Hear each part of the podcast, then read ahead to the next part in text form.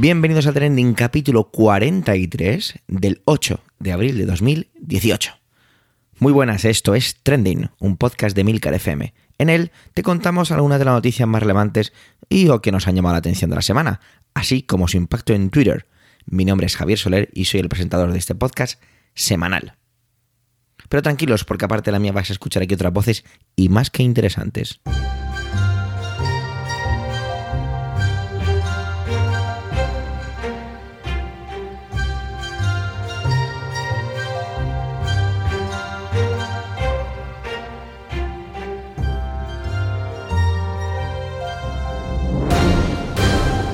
¡Wow! 43 capítulos ya a nuestras espaldas, es curioso, ¿eh? ¿Dónde estábamos hace un año? Bueno, pues casualidades del calendario hace que el 8 de abril de 2017 pasara esto. Muy buenas y muchas gracias por escuchar este primer episodio de Trending. Este podcast es heredero de otro anterior, Trending Podcast, que finalizó su publicación el pasado 31 de marzo. Era un programa con seis años ya de vida, creado por Quique Silva y Joaquín García, en el que cada día un presentador distinto ofrecía su punto de vista sobre uno de los trending topics del día. Es justo agradecer a todo el equipo de la anterior etapa el trabajo hecho, el camino marcado y el legado que ahora hemos heredado. Trending, nuestro programa, parte de un formato distinto. Será un programa semanal, publicado el sábado o domingo, en el que tres presentadores nos hablarán de algunas de las noticias más relevantes de la semana, siendo Twitter un apoyo para contextualizar esas noticias. ¿Cómo pasa el tiempo? Eh? Es increíble. Sí, ya lo sé, estoy cayendo en el más tópico y más típico del, perdón, en el más típico de los tópicos. Pero así me siento tras un año, enfrentándome al micro semanalmente. No nos vamos a poner muy sentimentales, o por lo menos lo haremos por el cumpleaños, palabra que me encanta ya que solo tenemos uno.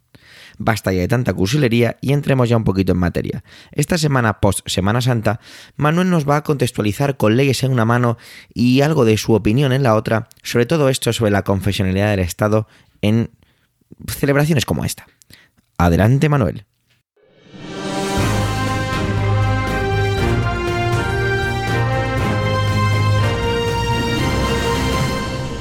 Hola oyentes, hola equipo trending. Esta Semana Santa el Ministerio de Defensa ordenó que en sus edificios ondearan las banderas a media asta por la muerte de Cristo. Y lógicamente se desató la polémica. Desde el cofrade hasta el legionario, pasando por anticlericales, liberales, exministros, ministras, empresarios y defensores de la fe o el ateísmo, opinaron y se produjo el encontronazo. Se encontraron porque se buscaban, el encuentro no fue como el de la Virgen y el resucitado en el Domingo de Resurrección. No, fue un encuentro bronco y maleducado en muchos casos. La polémica de la Semana Santa y lo que ésta supone para aquellos a los que molesta, o para los que la viven desde la fe, la tradición, la cultura o el rendimiento económico, se repite año tras año. Y el año que viene, a estas alturas, más tarde, estaremos hablando exactamente de lo mismo, o habrá pasado tres cuartos de lo mismo. ¿Que qué hacen los políticos en las procesiones? Se preguntan algunos, que si tiene o no que desfilar la legión, la cabra o la guardia civil, que si se cortan calles, que si hacen ruido, que si se llena de gente y queda todo perdido de suciedad. En general, se reclama con más o menos acierto la confesionalidad y el laicismo del Estado, y se defiende con más o menos acierto todo lo contrario.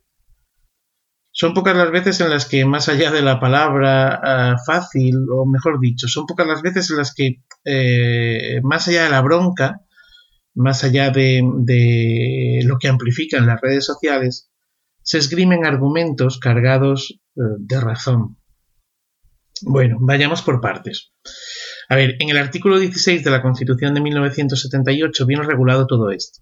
Bueno, y luego con los proyectos de ley posteriores y, estas cuestiones jurídicas que a mí se me escapan.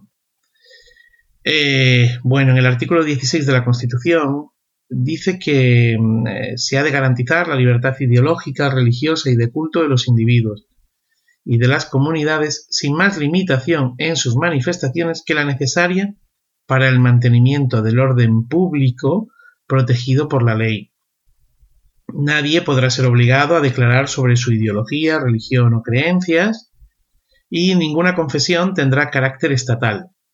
Los poderes públicos tendrán en cuenta las creencias religiosas de la sociedad española y mantendrán eh, las consiguientes relaciones de cooperación con la Iglesia Católica y las demás confesiones.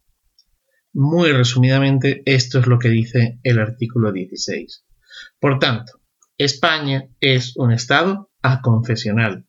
Y desde ahí cabe preguntarnos, ¿deben ondear las banderas a media asta en los edificios del Estado y las administraciones públicas durante la Semana Santa? Pues yo creo que no. No. Porque en tal caso el Estado no está siendo aconfesional. Es decir, la separación entre Iglesia Católica y Estado no se está dando. ¿Deben acudir los políticos a las procesiones? Pues mi respuesta es que sí, sí. Una procesión es una manifestación religiosa de un grupo de personas, en este caso muy nutrido, que genera un interés público, es decir, que interesa a una porción muy significativa de la población en este caso, y como tal deben estar presentes. Igual que están en otro tipo de manifestaciones no religiosas, como fiestas, desfiles o eventos deportivos que son de interés público, a pesar de no ser del interés de todos. Pongo un ejemplo.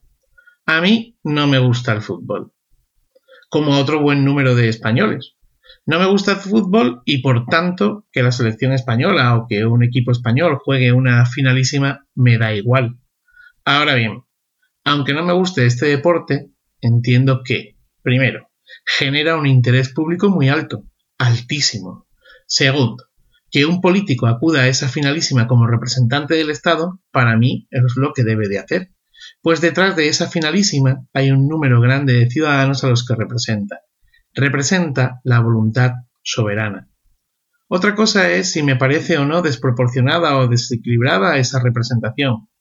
Pues está claro que la religión católica es la mayoritaria en nuestro país como el fútbol en el deporte o es el deporte eh, más practicado y seguido igualmente. Y en ese sentido, opino que el Estado debe representarnos de manera proporcionada a todos, no más a los que son de un deporte u otro, ni a los que profesan una religión u otra. Sigamos con las preguntas. ¿Han de asistir el ejército, la Guardia Civil o la policía a las procesiones? Bueno, si sus funciones van más allá de las propias e inherentes a su institución, mi respuesta es no, porque si lo hacen, se está rompiendo esa neutralidad de la que hablábamos antes. Y no me vale eso de que en algún caso se ha dicho eso de que eh, las cofradías corren con los gastos de la tropa desplazada, porque ahí entraríamos en un terreno bastante pantanoso.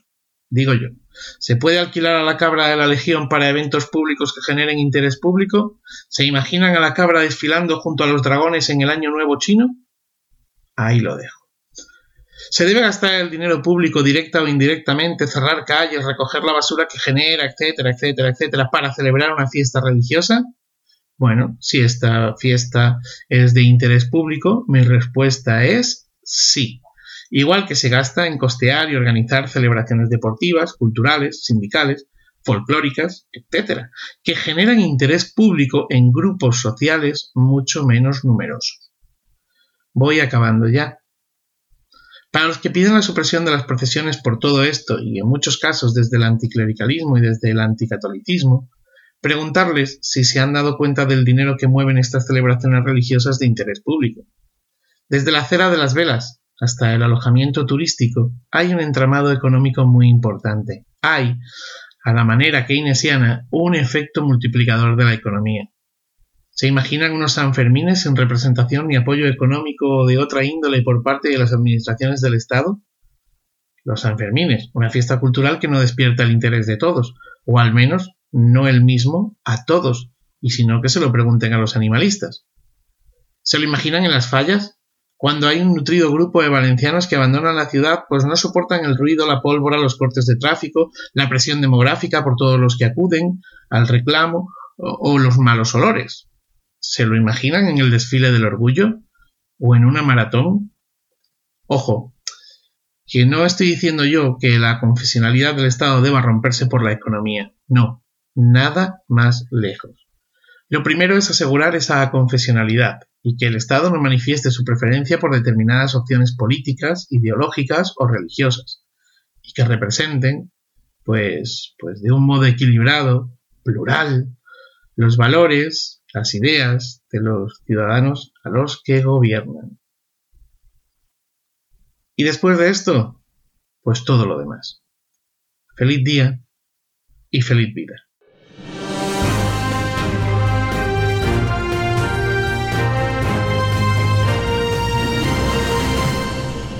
Qué ha pasado? ¿Qué, ¿Qué, ocurre? ¿Que a partir de ahora, después de un año, vamos a empezar a cambiar el orden de las intervenciones? ¿Es que acaso nos hemos vuelto locos? No, tranquilos, no borréis el feed. Lo que ocurre es que José Antonio no podía participar esta semana, y por eso hemos empezado con Manuel. Podéis creer la historia oficial sobre que no podía participar, aunque también podéis imaginaros que sigue de resaca tras el aniversario de Trending. Yo eso os lo dejo a vosotros. Pero no pasa nada, porque gracias a los dioses no todos los héroes llevan capa, pero sí todos los podcasters llevan micrófono. Antonio Rentero acude a la llamada de la actualidad más mm, royal o real. Adelante Antonio.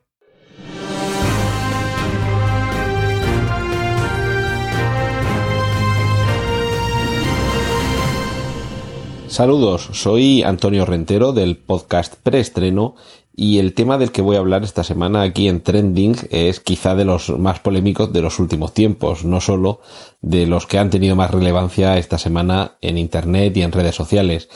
Me estoy refiriendo a los vídeos, porque junto al primer vídeo, casi una semana después, hemos descubierto eh, otro vídeo que desde el otro ángulo de la jugada nos ofrece una nueva perspectiva sobre lo sucedido. El vídeo me refiero en el que se ve un rifirrafe entre la reina Leticia, la reina Sofía, la princesa Leonor, la, infanta eh, Sofía, con espectadores eh, de privilegio como son el rey emérito Juan Carlos I y el rey Felipe VI. No me voy a extender en explicar lo que sucedía en el vídeo. Pondremos en las notas del podcast eh, enlace a los dos vídeos, como digo, que por lo menos mientras estoy grabando esto ya se conocen.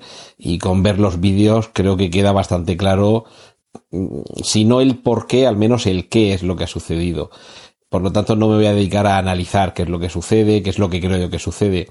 Voy a ir quizá a una de las raíces de lo que pueda suponer un problema eh, según los efectos que pueda llegar a tener un vídeo de la naturaleza de ese, un vídeo en el que se muestra un rifirrafe de la familia real en público.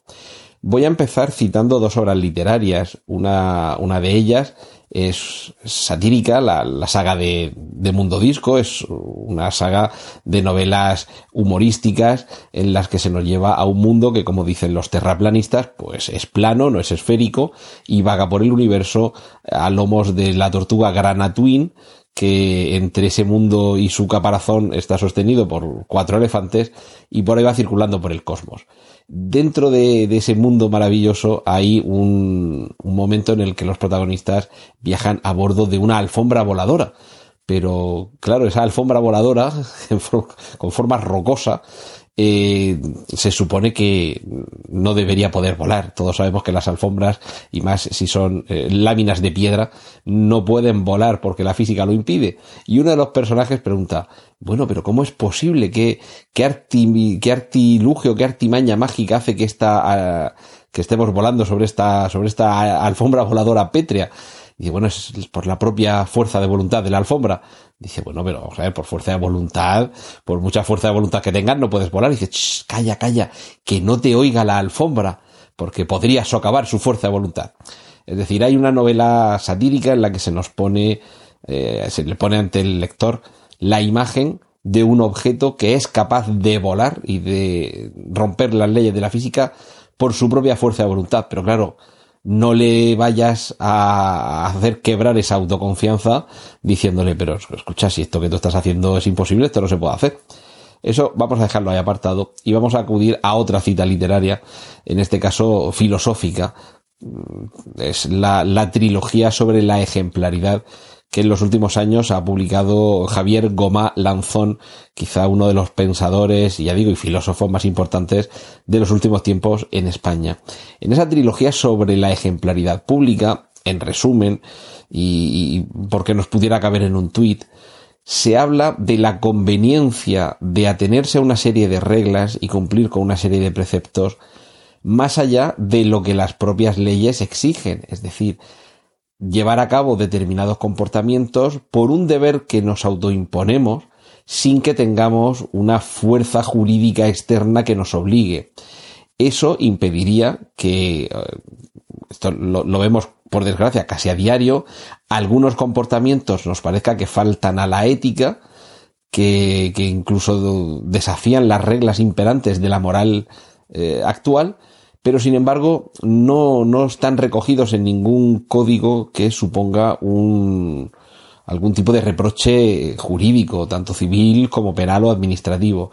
Y de ahí que en ocasiones mm, entremos un poco enrabietados eh, en el conocimiento de situaciones que decimos, pero bueno, pero ¿cómo es posible que esto suceda? Y realmente no hay ninguna regla escrita y eh, eh, exigible ante un tribunal que permita castigar esos comportamientos. La persona ejemplar, sobre todo ejemplar en la vida pública, sería también esa persona que eh, tanto en público como en privado actúa de la misma manera.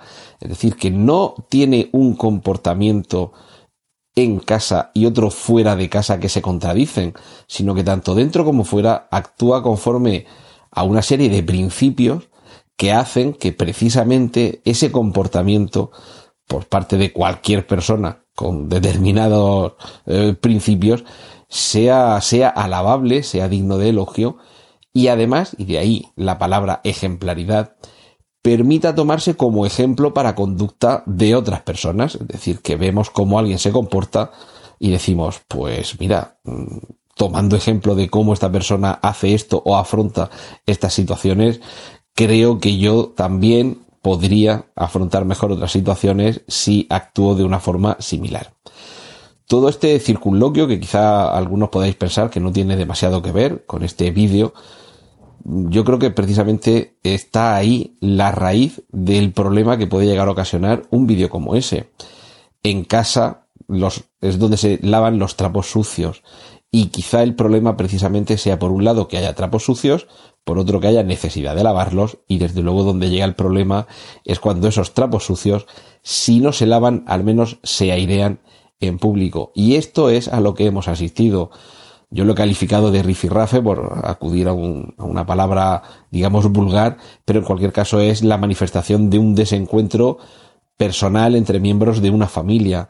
La diferencia en este caso es que esa familia tiene como misión ser un pilar fundamental en la organización del Estado español. Estamos constituidos como una monarquía parlamentaria, es decir, el jefe del Estado es un rey, pero está sujeto en su acción a aquello que determina el gobierno y aquello que se decide en el Parlamento, y desde luego se le puede exigir y se le debe exigir un comportamiento ejemplar a todos los miembros de esa institución.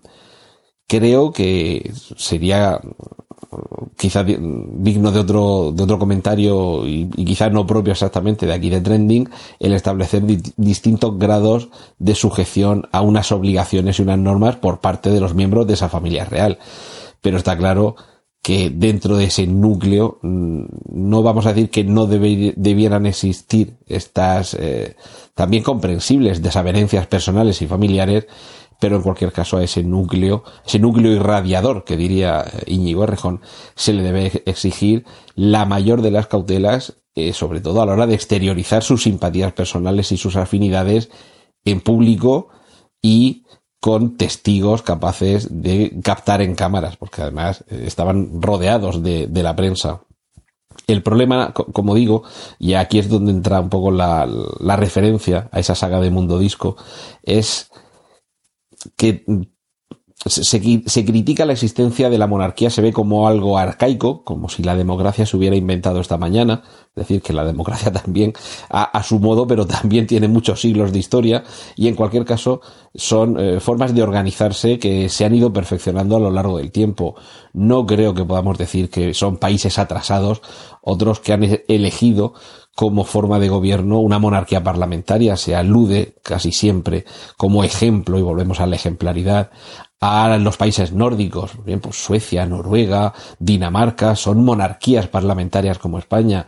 El Reino Unido es una monarquía parlamentaria con una honda tradición y en todas ellas, no nos engañemos, el monarca no deja de ser lo que en la gran mayoría de las repúblicas es el presidente de la república, es decir, la persona que representa al Estado, tanto en el interior como en el exterior, y que realmente, salvo casos muy contados en los que el presidencialismo sí que hace que ese presidente de la República sea también jefe de gobierno, no solo jefe del Estado, como podría ser el caso de Estados Unidos, ese presidente de la República realmente tiene también un, un papel que además es bueno que sea así, alejado en cierto modo del trasunto diario de la política. Es decir, el presidente de la República Italiana no es quien gobierna, no es quien decide qué se va a hacer mañana con un impuesto o si mañana se va a permitir que los funcionarios se les suba el sueldo o se les congele.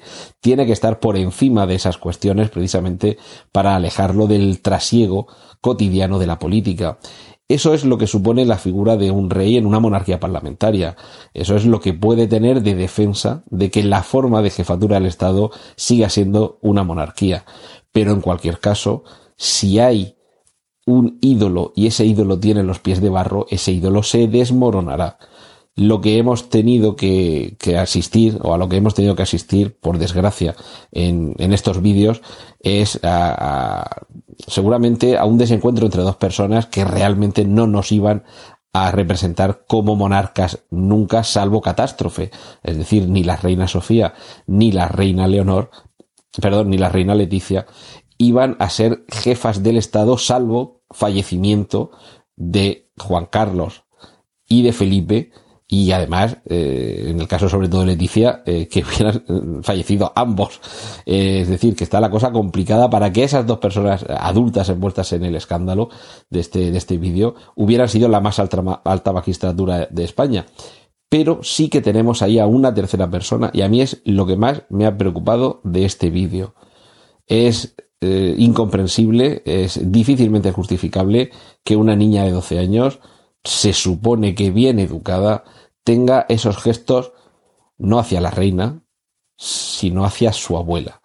Eso es lo único quizá que nos debería preocupar, creo yo, de lo que hemos visto en ese vídeo, que se le esté dando una educación y una formación a una persona que un día de mañana, si no cambia nada, será quien nos guíe y que es capaz de hacer esos gestos en público.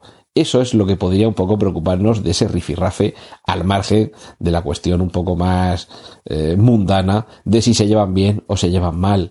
A mí realmente me gustaría que si España sigue siendo una monarquía parlamentaria, porque así lo siguen decidiendo los ciudadanos de este país que no votan mayoritariamente por partidos que buscan reinstaurar la república, opción muy digna y muy válida, y recordemos que república no es sinónimo de izquierdas, es decir, que también se puede ser republicano y ser de derechas o de centro o medio pensionista, pero en cualquier caso, mientras sigamos siendo una monarquía parlamentaria, quiero que tengamos el mejor rey posible y el día de mañana la mejor reina posible. Y eso pasa por personas que sean ejemplares en su vida privada, tanto como en su vida pública, porque de ellas depende la representación de todo un país por suerte o por desgracia, donde hay una república, cuando quien ostenta esa magistratura no se considera adecuado, se le echa. En las siguientes elecciones se vota a otro candidato y es ese o esa quien resulta a partir de ese momento regidor de los más altos designios de ese país. Por tanto, esperemos que esto haya sido flor de un día y que realmente sirva en todo caso para eh, erradicar esa costumbre del manotazo, para que se tome conciencia de la posición que tiene cada una de esas personas dentro de la estructura de una nación y a partir de ahí, como siempre, deberemos ser el pueblo soberano quien, eh, eh, quien valore si se está haciendo bien el trabajo, si no se está haciendo bien y evidentemente si se está haciendo bien seguiremos manteniendo esta forma de Estado y si no se sigue haciendo bien, estará en nuestras manos, en nuestra decisión, en la papeleta que depositamos en las urnas, la posibilidad de cambiar nuestra forma de gobierno. Espero no haberos aburrido mucho con esta con esta diatriba y desde luego espero haberme escapado de las sospechas de alguno que pensara que me iba a tirar más por la parte de cotilleo que tenía un vídeo como este. En cualquier caso, eh, espero que, que, os haya por lo menos interesado o entretenido mi reflexión y os invito a seguir disfrutando con los compañeros de este y del resto de, bueno, de este programa de, de, trending, de este capítulo de trending y del resto de compañeros aquí en Emilcar FM. Un saludo de Antonio Rentero.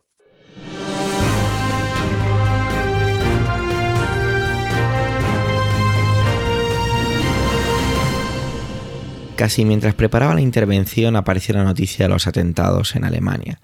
Y al final mm, preferí dejarlo como, como lo había preparado, o como lo estaba preparando, mejor dicho, en ese momento. Así que allá que voy. Eh, nos despedimos antes de la Semana Santa con una pequeña intervención trampa por mi parte en la que hablaba muy de una manera muy, pormenorizada de, ciertas, de ciertos temas y luego intervine con el tema del rinoceronte. Eh, uno de los temas que así solté y lo dejé ahí fue el tema de Facebook, ¿no? Y es que parece ser que todo esto está cobrando como mucho más, mucho más titulares y está constantemente en palestra. Mm, vamos a ver, eh, uno de los titulares que más se repite es que Zuckerberg va a, tener, va a tener que declarar ante el Congreso. Como bien sabemos, Zuckerberg es el CEO fundador de Facebook y va a tener que declarar ante el Congreso. Bueno, esto no es exactamente así. Va a declarar frente a un comité porque mira, el Congreso de los Estados Unidos está dividido en dos cámaras, la Cámara de Representantes y el Senado. La Cámara de Representantes son 435 miembros, porque representan, eh, va por el número de habitantes por estado, es decir, que un estado como por ejemplo Indiana tendrá menos representantes que un estado como Texas, que es tres veces la península ibérica. Entonces, para que nos hagamos una idea, el, suele, su mandato suele ser bienial y eh, tiene la misma, tiene evidentemente algún tipo de diferencia con el Senado, pero no pasa como en otros países, como en el caso de España, en el que el Senado no tiene apenas fuerza. Sin embargo, el Senado en Estados Unidos sí, hacen falta, por ejemplo, la mayoría de las dos cámaras para prácticamente todo. El Senado, sin embargo, son solo dos representantes por estado, es decir, 100 senadores y punto. Y su mandato suele ser de unos 6 años. Bien, dentro de todo esto hay eh, comités, comités que mm, regulan o que se encargan de diferentes cosas, para eso son los comités. Y concretamente lo que tiene que hacer Zuckerberg es presentarse ante el Comité de la Energía y el Comercio. Este comité tiene una mayoría de representantes republicanos frente a una minoría de demócratas y dentro de este comité hay varios subcomités y yo supongo, porque esto no lo he encontrado y mira que lo he estado buscando, yo supongo que uno de los subcomités que se encargarán de esto será el de Digital Commerce and Consumer Protection, es decir, de comercio digital y protección del consumidor, y otro subcomité que es el de comunicaciones y tecnología. Yo siempre me imagino esto como las películas, ¿no? Y siempre me viene a la cabeza la película de Iron Man en la que Tony Stark tiene que presentarse al TEN Congreso porque tiene que como declarar ante una serie de preguntas sobre su capacidad militar y demás digamos que lo que va a hacer, lo que hace el Congreso en estas situaciones prestar una, es una, es una declaración jurada, ¿eh? que eso se me ha olvidado decirlo y es muy importante. Imaginaros que después de todo este proceso se decide denunciar a Zuckerberg como persona, aunque no lo, aunque es muy, muy difícil porque Zuckerberg es el fundador y máximo responsable pero al mismo tiempo no puede ser responsable de todo lo que ha pasado, ¿de acuerdo? No lo estoy defendiendo, pero también hay que ser coherentes con todo esto.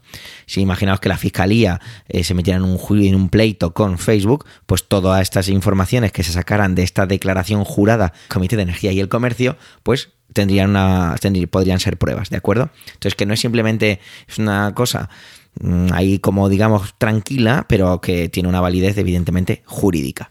Esto es simplemente para contextualizar un poco. Y es, ¿qué, este, qué, qué ha pasado, no? Parece que de repente la imagen de Facebook se ha visto totalmente pues tocada. Y a lo mejor no ha venido muy bien, ¿no? Todo esto de Cambridge Analytica, la, todo lo que ha tenido que ver con las fake news, ese impacto sobre las elecciones norteamericanas. De repente también aparecía un titular esta semana en el que Facebook hablaba de que se habían mm, se había movido datos de 87 millones de personas, no de 50, como estaban diciendo por ahí los titulares. También parece ser que es que Facebook nunca se había pronunciado a este respecto, entonces eh, nunca había desmentido, pero tampoco había rectificado. Y todo esto Zuckerberg eh, se criticó mucho todo lo que tardó en salir, en hablar, y de repente ahora está como muy interesado en hablar, hablar, hablar y limpiar un poco la imagen de Facebook. También sabemos que todo esto tiene que ver con que Facebook, eh, todo aquello que ocurrió con las agencias de noticias, entonces evidentemente los medios de comunicación pues han visto una oportunidad muy buena para devolver el tortazo y hacer un poquito de sangre sobre todo esto, pero en esto se basa en este tipo de cosas. De hecho, recuerdo, mm, no he buscado mucho al respecto, pero seguro que os acordaréis, salió hace un par de años que se postulaba incluso que Zuckerberg podría ser un candidato a la presidencia de los Estados Unidos, porque recuerdo que el titular eh, hablaba sobre que él rectificó su declaración sobre que no era religioso porque sí lo era, ¿vale? Porque en Estados Unidos evidentemente eso tiene mucho que ver o tiene mucho peso a la hora de ver para unas elecciones. Bueno, volvamos a la imagen de Zuckerberg y de Facebook y que se ha visto, se está viendo muy deteriorada. Proliferaba en Twitter, como no, un hashtag que era Delete Facebook. Y yo no sé si vosotros habéis borrado vuestra página de Facebook. Si es así, pues me encantaría saberlo y las razones, incluso por qué lo habéis hecho. Memes de Zuckerberg a, a casco porro, vamos, una cosa increíble. Vamos a ver qué ocurre con las leyes, ¿no? Las leyes en España que se encargan de todo esto, ¿no? La Ley Orgánica de Protección de Datos Personales y la Ley de Servicios de la Sociedad de la Información y Comercio Electrónico. La, la LOPD establece el régimen jurídico aplicable al tratamiento de datos de carácter personal y las condiciones en las que se deben recoger, tratar o ceder dichos datos para no infringir los derechos fundamentales y las libertades públicas de los ciudadanos. Bueno, por otro lado, la LSSI establece las obligaciones a cumplir en caso de tener una página web o una tienda online encaminadas a proteger los derechos de los consumidores. Entre ellas están el redactar un aviso legal, política de privacidad y el tema de las políticas de las cookies. ¿Os acordáis? Todo aquello de las cookies en las que de repente navegar se volvía un infierno porque estaban todo el rato avisándonos sobre las mm, puñeteritas cookies, ¿no? Cookies, ¿no? Pero todo esto me lleva a... Mm, no sé, eh, eh, es como, como que todo esto realmente ya lo sabíamos. Eh, o sabíamos muchas cosas. Es decir, creo que mm, sí, por supuesto, hay que proteger al, usuario, hay que proteger al consumidor, el tema de sus derechos, todo eso está muy bien. Pero yo creo que hay muchas cosas de estas que ya lo sabíamos desde el principio. Lo que pasa es que quizá esto se ha vuelto muy escandaloso. Y es que cuando estaba buscando sobre la legislación en Europa, eh, me encontraba con las siguientes, ¿vale? Lo leo directamente de la página web. Y dice, las normas de protección de datos de la Unión Europea hacen que tus datos personales solo se puedan procesar en determinadas situaciones y bajo ciertas condiciones, ¿vale? Y es si has dado tu consentimiento. Este es el primer punto. Y encontrándome con este primer punto, creo que es la base de todo. Eh, todos vivimos el síndrome del aceptar, aceptar, aceptar, acuerdo de licencia, acuerdo de licencia. O sea, yo enciendo un dispositivo, eh, me acabo de comprar un iPhone, eh, lo enciendo y no me voy a, no me he leído jamás el acuerdo de, de licencia. Pues esto es lo mismo es la responsabilidad nuestra. Se habla mucho sobre la claridad en la que llega este mensaje a los usuarios. Pero lo hablaba con gente sacaba el tema posta en círculos, en el trabajo, con compañeros, y digamos que, la, la, la, reacción perdón, de la gente es muy de, sí, pero sí, yo sé perfectamente lo que estoy haciendo.